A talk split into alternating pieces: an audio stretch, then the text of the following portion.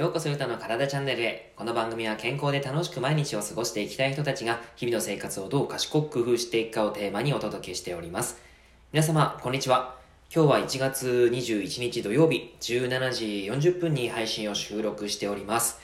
昨日はちょっとお休みしちゃったんですけども、今日はしっかりと配信をしていきたいなと思っていて、えっと、この前のですね、1億円の話をした時にコメントをいろいろといただいていますので、またね、あの、明日、明後日ぐらいにご紹介できたらなと思うんですけども、今日はですね、えー、ダイエットが成功する人と失敗する人の大きな違いということをお話ししていこうかなと思います。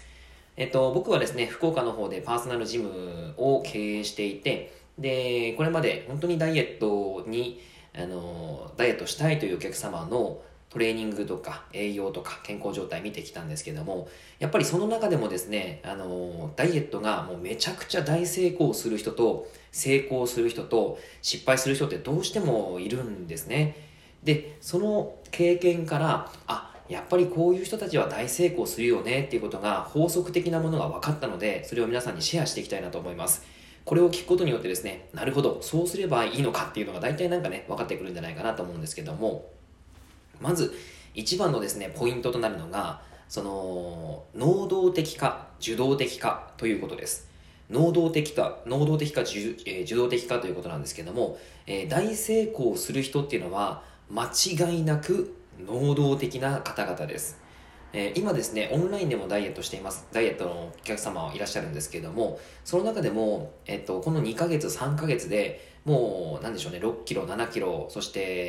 えー、4ヶ月で11キロ落とした人もやっぱいたりするんですけども、その方々の共通点というのが、めちゃくちゃ能動的なんですよ。もう自分がちゃんとえー、ダイエットしたいということでいろいろとその能動的な行動が目立つんですけども例えばどういうことかというと,、えーと、まずですね僕がその一番最初にプランを作るんですね、えー、血液検査の結果を見たりあとは体の姿勢や動作見てそしてその方に合わせた運動と栄養そして健康習慣のプランを作っていくんですね。それをお客様に提示した時にその提示をした内容を見てそしてその方たちはやっぱりですねその自分の生活スタイルに合わせて、えー、そして自分ができるかもしくは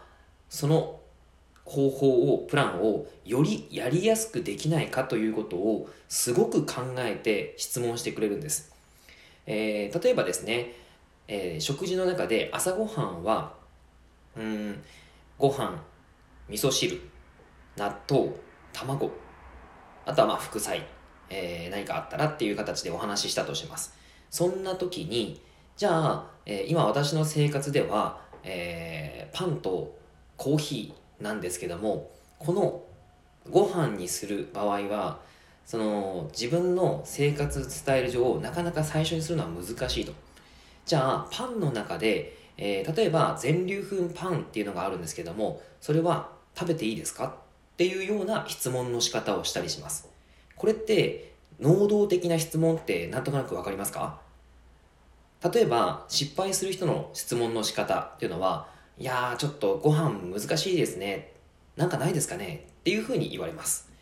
質問の仕方の違いなんかわかりますよね？えー、その方は自分の行動を理解していて、そして自分の、まあ、気持ちですよね。自分のな中の部分をちゃんと向き合っていてちゃんとそれを変える方法を探りながら、えー、能動的な質問をしているんですね。ただその後者の方に関しては言われたことに対して、えー、受動的に受けています。結局結局その自分その言われたことに対していや無理だなっていうふうに思っちゃう。そして、えー、それを変えるためになんか代替えしようとしてるんですね。その部分が、えもうちょっと楽なものにならないのかっていう、まあ、楽かちょっとどうかわかんないんですけど、そういう場合が結構多かったりします。そんな方のですね、あのー、時は結構ですね、えー、様々な提案をさせていただくんですけども、やっぱりですね、その毎日の食生活とか、まあ、体重管理とかもさせてもらうんですけども、やっぱりですね、その、報告の内容であったり、あとは、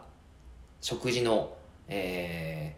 ー、中身あとは運動に関してもどうしてもやっぱりやれない。ちゃんとその言われたことがやれないっていう方も多かったりします。やれないとあの失敗する人の例っていうのは大体言われたこともやっぱりやれないっていう方が多いんですね。まあそりゃそうですよね、えー、こういうプラン出してるんだけども、えー、私無理です。みたいな感じででややらなかったら結局変わらないじゃないですか。えー、体を変えようと思ったらやっぱり自分の食生活とか運動習慣とかっぱりそこら辺ちょっとね変えていくっていう気持ちがないといけないわけですよね。で言われたことに対して、えー、無理みたいな形で あのやってみたんだけどもきつくて無理みたいなあの形になったりするとやっぱ失敗するんですよ。じゃあそこに対して受動的に受けるのではなく能動的に考えてみて、えー、思考を考えてみましょう。そういう時にどうしたらいいか。やっぱりこれきついなって思った時に皆さんどうされますか？勉強でもそうだし、えー、まあ、運動もそうなんですけども何らかのややつをやってみた。そしてこれを毎日続けるのきついなってなったらそのあのトレーナーあの担当者の人に、えー、どういうことを伝えますか？その時にこれ結構きついんですよね。続かないですっていうふうに伝えますか？もちろんそれもありだと思います。ただそれは一つのその受動的な気持ちっていうのが結構大きいのかなっていうふうに感じています、えー、なぜならその質問というのはえー、代替えを考えて自分が楽な方に行こうという形になっちゃうかもしれないですね。まあ、楽な方っていうのも語弊がありますけど自分がやっぱりそのやりやすい方向に、行こうとしているわけですよね。それはもちろん大切なんですけどもそこにもう一つ考え方を自分の考え方を持っていかなきゃいけないかなと個人的に思います。例えば、えー、この、えー、例えば朝ごはんをちゃんと食べていくということが毎日きついです。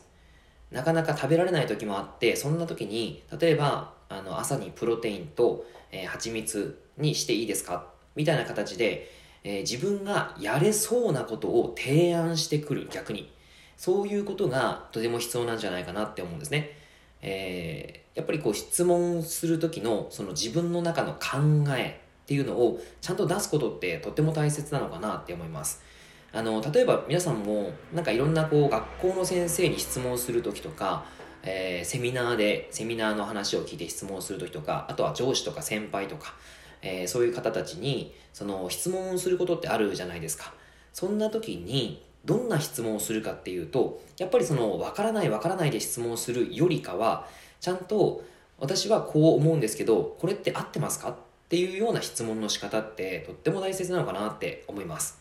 自分の考えをあのやっぱり持っていかないと結局その分からない俺教えてそしてそれを聞いたけど、えー、結局それを理解しない理解できない、えー、っていう状態になりやすいのが受動的な考え方なのかなっていうふうに思います。結構なんか耳の痛い話ですよね。僕自身も全部がそれできてるわけじゃないので、えー、ダイエットに関してはやっぱりその得意不得意がどうしてもあると思うんですよね。で僕自身も例えば英語が得意不得意あの不得意なんで、えー、そこに対しての、あのやれない続けられないってことがあったんですけどもやっぱりその得意不得意な中でも、えー、受動的ではなく能動的に考え方、えー、や考え方をすることっていうのはやっぱり大切なのかなっていうふうに思いますね。自分のいつものやっている行動っていうのを変えるってすごい難しいことじゃないですか。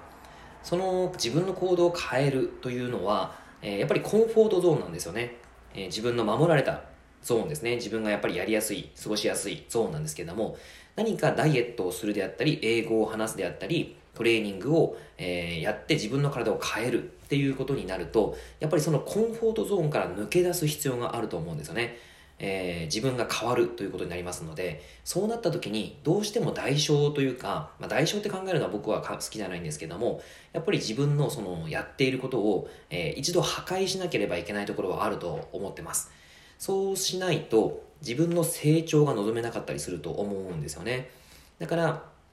ダイエットに関しても自分の生活今までの生活スタイルがあったから過去の、まあ、僕がよくよく言うんですけどもやっぱり今の体って過去の履歴書なんですよ自分の体っていうのはやっぱり過去積み上げてきた食生活であったり運動習慣それが積み上がって今の自分があるわけなのでその過去の履歴書をもうこれ変えたいんだったらやっぱり新たな履歴書を作るしかないじゃないですかあなたの履歴書を作るって大変な作業じゃないですか。履歴書を作るの大変ですよね。僕もあの、仕事をするときに履歴書作ったりしてましたけど、めんどくせえなと思いながら、めんどくさい言っちゃったですね。はい。そんなことないんですけど、えー、そういうことをやったりするじゃないですか。なので、やっぱり自分のそのことを変えるっていうのは本当に大切だと思うんですけども、その変えるためには、やっぱりその大小となるものがあるんじゃないかなっていうのはすごく思います。だからこそその能動的な質問、自分がこういうふうにだったらできるかもしれない。こうやったら続けられるかもしれないっていうような能動的な質問、能動的に行動する、活動するということが、やっぱり自分の体を変える、成功する人の共通点なのかなっていうふうに感じています。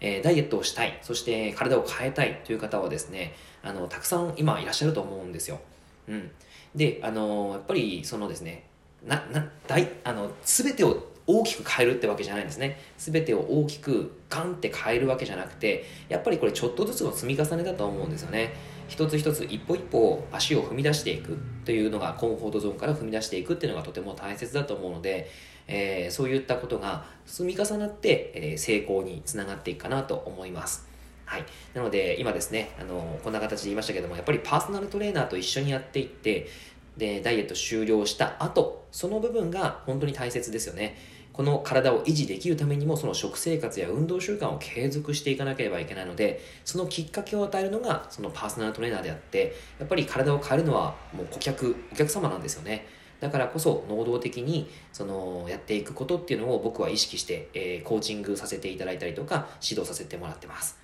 はい。どうでしょうかね。皆さんの何かこれからの活動に、えー、ダイエットとかにつながっていければいいかなと思います。はい。というわけで、えー、内容は以上でございます。内容がいいなと思えたら、いいねマーク、フォローしていただけると励みになります。では、